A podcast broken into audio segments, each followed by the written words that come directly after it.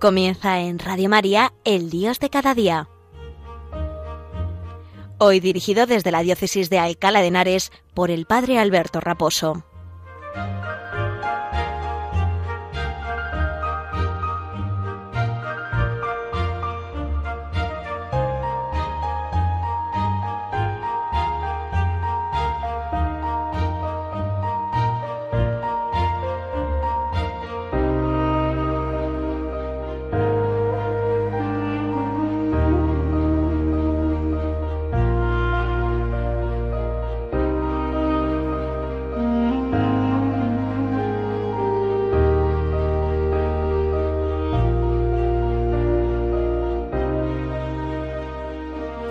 Muy buenos días y un saludo muy cordial desde la parroquia San Sebastián Mártir de Arganda del Rey, esta localidad madrileña que pertenece a una de las diócesis sufragáneas de la provincia eclesiástica de Madrid, una, una, comunidad autónoma que se compone de, de tres diócesis.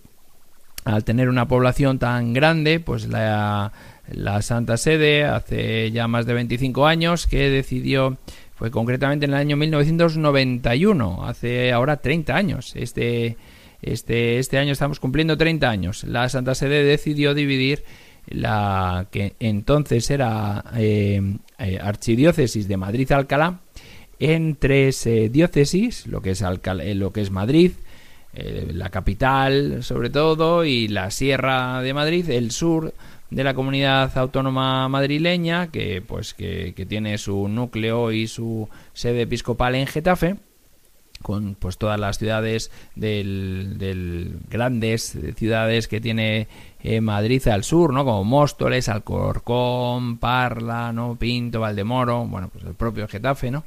Todas esas, todas esas localidades pertenecen a, la diócesis de Getafe y lo que es el este de la Comunidad de Madrid, lo que comprende entre la Nacional 1 de Burgos, están cumpliendo los 800 años de, de su catedral, y la Nacional 3 de Valencia, pues este trozo de queso, digamos, ese trozo de, de, la Comunidad de Madrid que queda entre la Nacional 1 y la Nacional 3, cuyo eje es la Nacional 2, la carretera la nacional que va hacia Zaragoza y Barcelona, pues ese y cuyo centro pues está en históricamente fue la diócesis complutense de Alcalá de Henares y, que pues la Santa Sede con razón pues puso también eh, la sede precisamente en, la ciudad no que más que más historia tenía y que había sido sede también de los obispos eh, toledanos no eh, y habían tenido un palacio arzobispal que es en el donde está situado ahora el obispado de Alcalá de Henares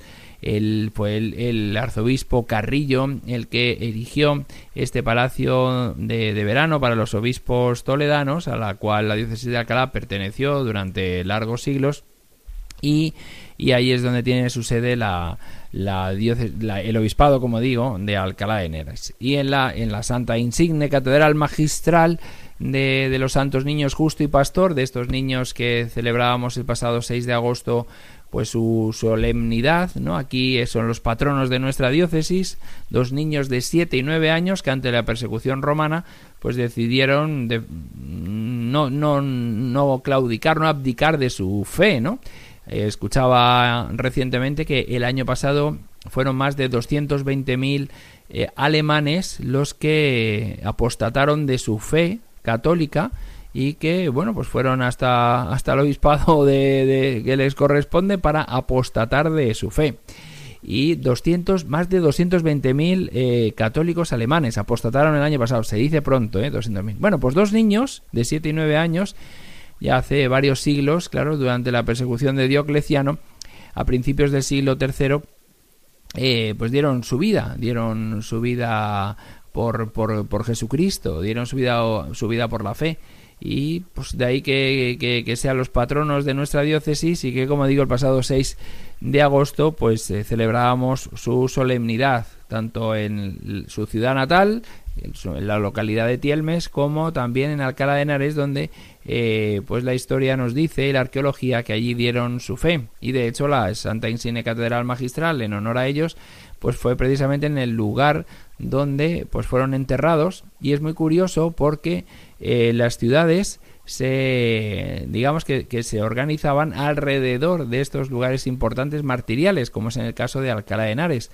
Con Plutum, mm, su centro no era, no era la catedral de Alcalá de Henares, y sin embargo ahora el corazón de la, de la ciudad es la catedral, ¿no? Y la plaza Cervantes, que es la plaza de donde está el ayuntamiento, está muy cerquita de esta catedral y alrededor de la catedral fue donde empezó a, a, darse la vida a raíz de pues que, que, que, pusieran ahí los restos mortales de los santos niños justo y pastor. Lógicamente, al llevarlos al cementerio, que en la época de Complutum estaría a las afueras de la ciudad, sin embargo, al empezar las peregrinaciones y al venerar a, por, por, su fe a estos niños, la ciudad se fue eh, descentrando del sitio donde tenía pues el foro romano, donde tenía las sus casas los, los tribunos y los centuriones, pues se fue centrando alrededor de la primera basílica que se formó en, en torno a, los santos niños justo y pastor y luego ya en torno a esta catedral hermosa que tenemos por, eh,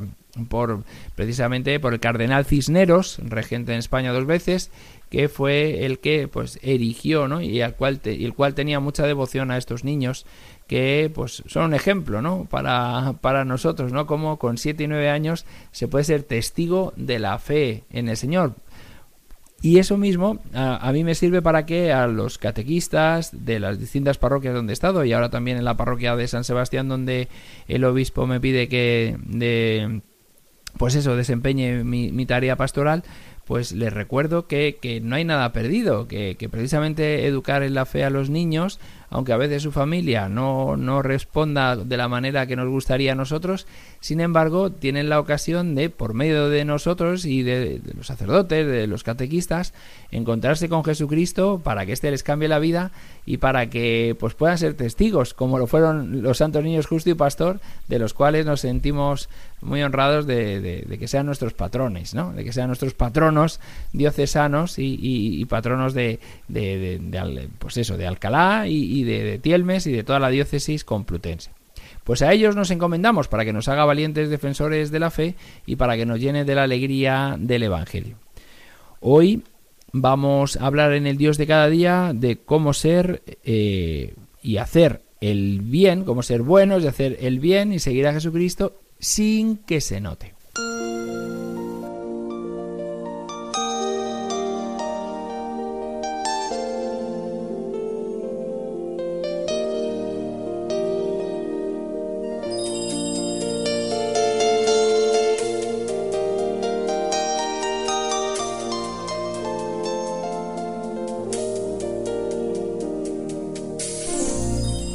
Cuánto nos gusta hacernos notar, ¿verdad? Cuánto nos gusta que cada vez que hacemos una cosa, pues los demás lo detecten, lo noten, para ser aplaudidos por ellos, ¿no? Esto es una tentación grande que tenemos todos, ¿eh? Todos. Y, muchas veces, pues, pues no, no, no somos eh, correspondidos en este agradecimiento, ¿no? Y muchas veces hacemos muchas cosas y no nos aplauden. A veces no hacemos casi nada y pretendemos que tengamos un gran elogio al, poco esfuerzo que hemos realizado, ¿no? Pero incluso a veces realizando grandes esfuerzos y dejándonos ahí la piel en hacer ciertas cosas, sin embargo no cosechamos mm, pues demasiados aplausos, ¿no? Entre los demás, incluso a veces hasta el desprecio de, de, ello, ¿no? Eh, bueno, el ejemplo claro es Cristo, ¿no? Pero bueno, mm, no vamos a entrar ahí. Lo que sí que os digo es que muchas veces nuestra vida va buscando el aplauso de los demás. Eh, pero el mejor aplauso que debemos buscar es el aplauso de Dios. El aplauso que a lo mejor cuando todo el mundo no está no está pendiente de nosotros, sin embargo Dios es el que verdaderamente aplaude. Y mirad, puede estar aplaudiéndonos incluso todo el mundo, pero Dios no aplaudirnos. Y entonces estaremos errando. Lo más importante es el aplauso de Dios, eso está claro. Que luego los demás además pues también agradecen el esfuerzo que hemos hecho. Bendito sea Dios. Pero, ojo, esto no nos tiene que servir para ni envanecernos, ni para llenarnos de un orgullo que, que nos, que nos haga olvidar precisamente quién es el artífice real y por medio del cual hemos hecho las cosas, ¿no? Es verdad que hemos colaborado, pero nosotros eh, nada más que seguimos las mociones que la gracia de Dios pone en nosotros. La gracia no se salta a la naturaleza, es verdad, y cuenta con ella. Pero a su vez sabemos que es la gracia la que actúa en nosotros y que hace que nuestra vida dé fruto. A veces los hombres lo reconocen, bendito sea Dios. Pero, como digo, eso no tiene que servir para eh, envanecernos o llenarnos de vanidad o llenarnos de orgullo. Que a veces los hombres ni se dan cuenta de ello. No pasa nada, no pasa nada. Si realmente es lo que tenemos que hacer y es la voluntad de Dios, es lo que mejor y lo que debemos hacer. Por tanto, no, no esperemos el aplauso del mundo. Y en este sentido vamos a eh, estudiar un pasaje que el Papa Francisco nos ha, nos ha regalado para este año jubilar de San José. Es el punto 7 eh, de eh, pues la, carta con motivo del 150 aniversario de la declaración de San José como patrono de la Iglesia Universal, que se llama Patris Corde, con corazón de padre. El Papa Francisco nos da como unas pinceladas de lo que es el corazón de San José, unas pinceladas que, son hermosísimas, ¿no? Habla de eh, la primera, el Padre amado, ¿no? La segunda, Padre en la ternura, la tercera padre en la obediencia ¿no? filial a Dios, en el cuatro padre en la acogida, en el quinto padre de la valentía creativa, este es como una novedad ¿no? muy, muy curiosa del Papa que, que, ya comentamos aquí que, y que es preciosa. ¿no? El sexto es, habla del padre trabajador, ¿no? fue eh, precisamente Pío XII el que nombró a eh, San José eh, como patrono de todos los trabajadores y puso su festividad precisamente el 1 de mayo, San José Obrero, ¿no? Y antes de entrar en el punto 7, que era la que quería yo llegar, Padre en la sombra, habla de, José así como Padre en la sombra, pues también recordemos que en el 6, Padre trabajador, eh, hay algunas pinceladas, ¿no? De las que dice el Papa que son muy interesantes, ¿no? Dice San José era un carpintero que trabajaba honestamente para asegurar el sustento de su familia. De él Jesús aprendió el valor, la dignidad y la alegría de lo que significa comer el pan que es fruto del propio trabajo. Qué bonito esto, ¿no? ¿no? Asegurar el sustento de su familia y aprendió Jesús el valor, la dignidad y la alegría.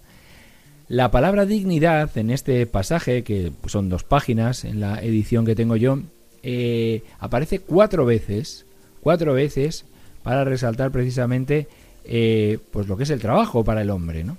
Habla el Papa también, cita a León XIII eh, con la Rerum Novarum, la primera encíclica que se habló precisamente de la doctrina social de la Iglesia y que digamos que es el, pistoletazo de, salida para toda la doctrina social de la Iglesia, no con esta con esta exhortación apostólica del Papa León XIII a finales del siglo XIX. Y es muy importante precisamente que el trabajo eh, sea lo que dignifique al hombre, ¿no? Y no, lo que, no algo que le subyugue o que le haga ser eh, servil o, digamos postrarse ¿no? por él, ¿no? sino que la, e, el trabajo lo que otorga al hombre es dignidad. ¿no? Dice el Papa dice que debemos comprender el significado del trabajo que da dignidad, la segunda vez que lo cita, y del que nuestro santo es un patrono ejemplar. Dice que el trabajo, dice el Papa, que el trabajo se convierte en participación en la obra misma de la salvación. Ojo, no es poca cosa, ¿no? O sea que nuestro trabajo y todo lo que hacemos es participación en la obra misma de la salvación. Colaboramos con el Redentor en la obra de la salvación. Con lo cual es una oportunidad también grande, ¿no?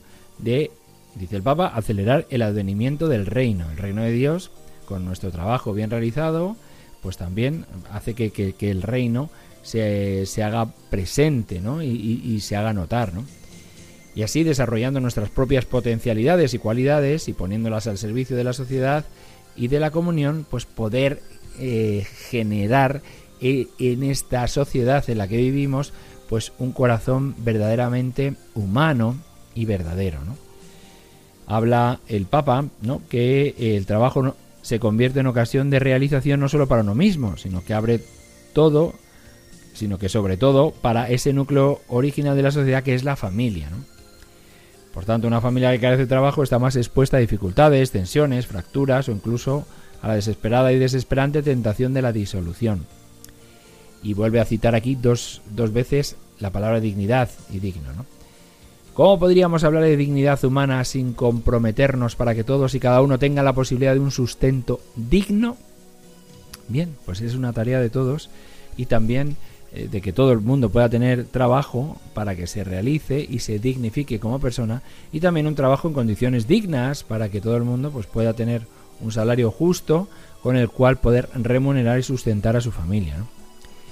Dice el Papa, la persona que trabaja, cualquiera que sea su tarea, colabora con Dios mismo. Qué bonito esto, ¿eh?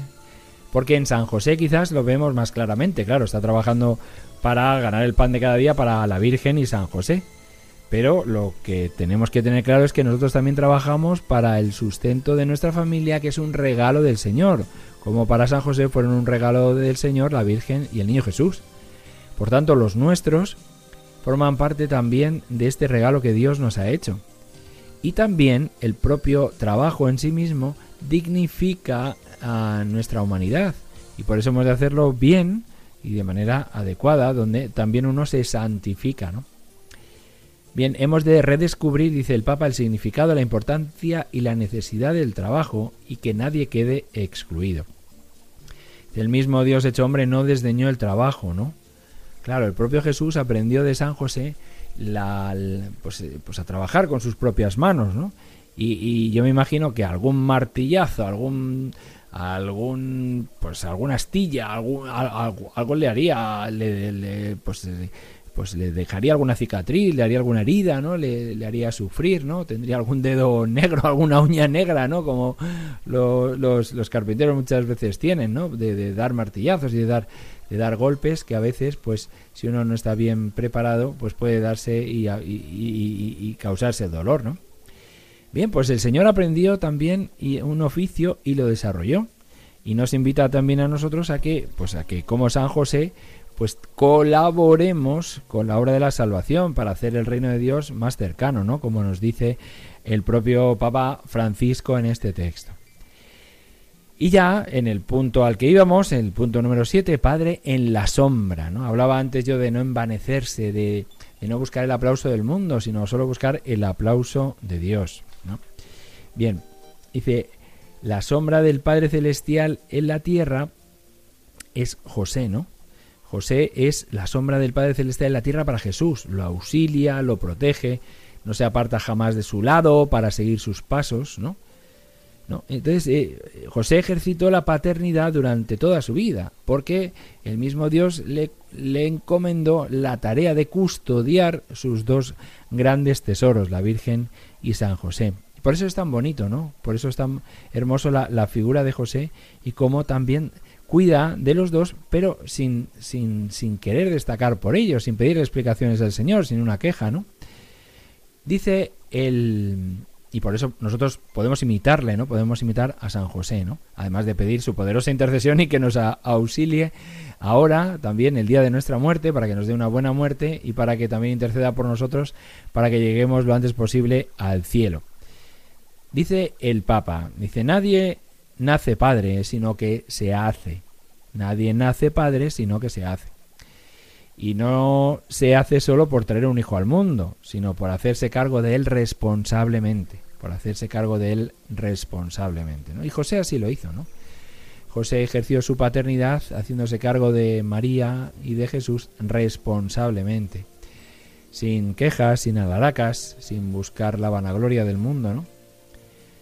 Dice el Papa, todas las veces que alguien asume la responsabilidad de la vida de otro, en cierto sentido ejercita la paternidad respecto a él.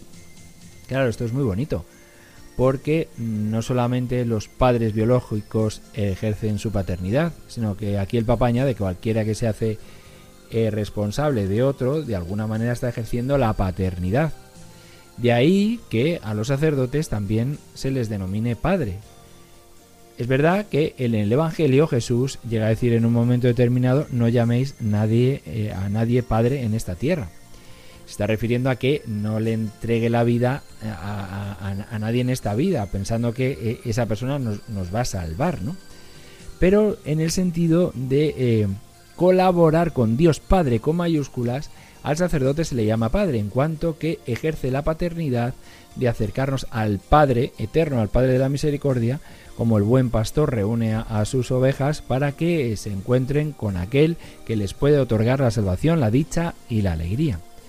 Por eso, dice el Papa, también la Iglesia de hoy en día necesita padres, verdaderos padres, en las familias que ejerzan su paternidad, con autoridad, que dirá el Papa que no es autoritarismo, con su servicio, que no es servilismo, ¿no? sino con su entrega generosa de cada día en el trabajo, en el cuidado de, los hijos, en el cuidado de su esposa, en el atender las tareas también domésticas que, que se tienen que distribuir ¿no? en la familia.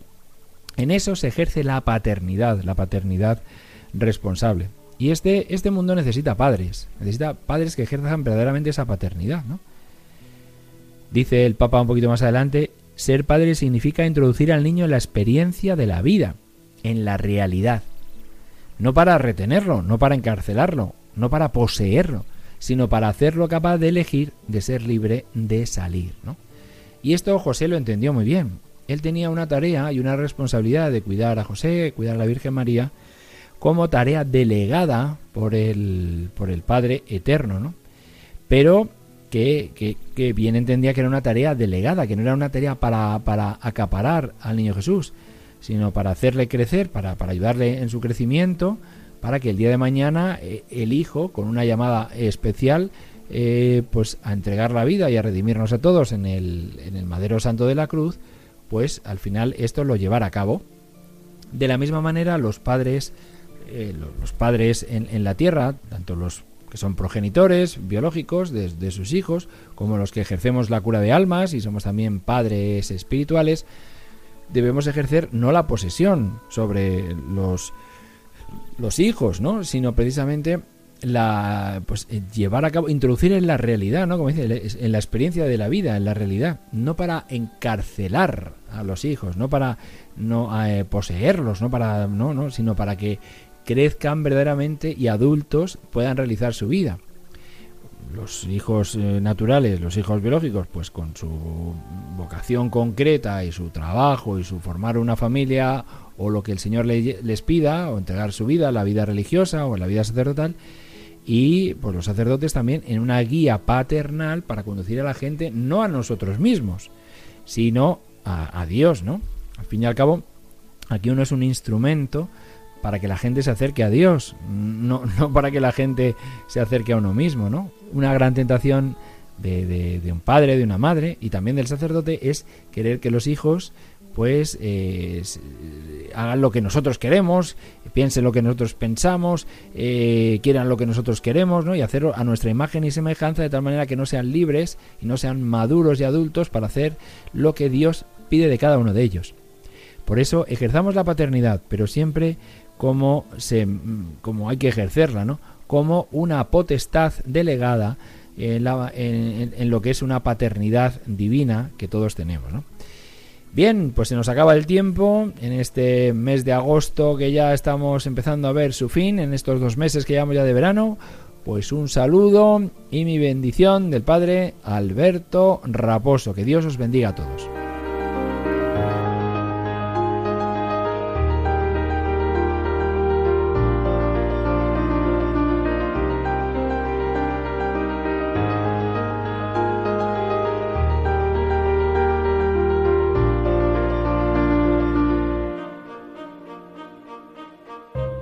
Han escuchado en Radio María El Dios de cada día, hoy dirigido desde la Diócesis de Alcalá de Henares por el Padre Alberto Raposo.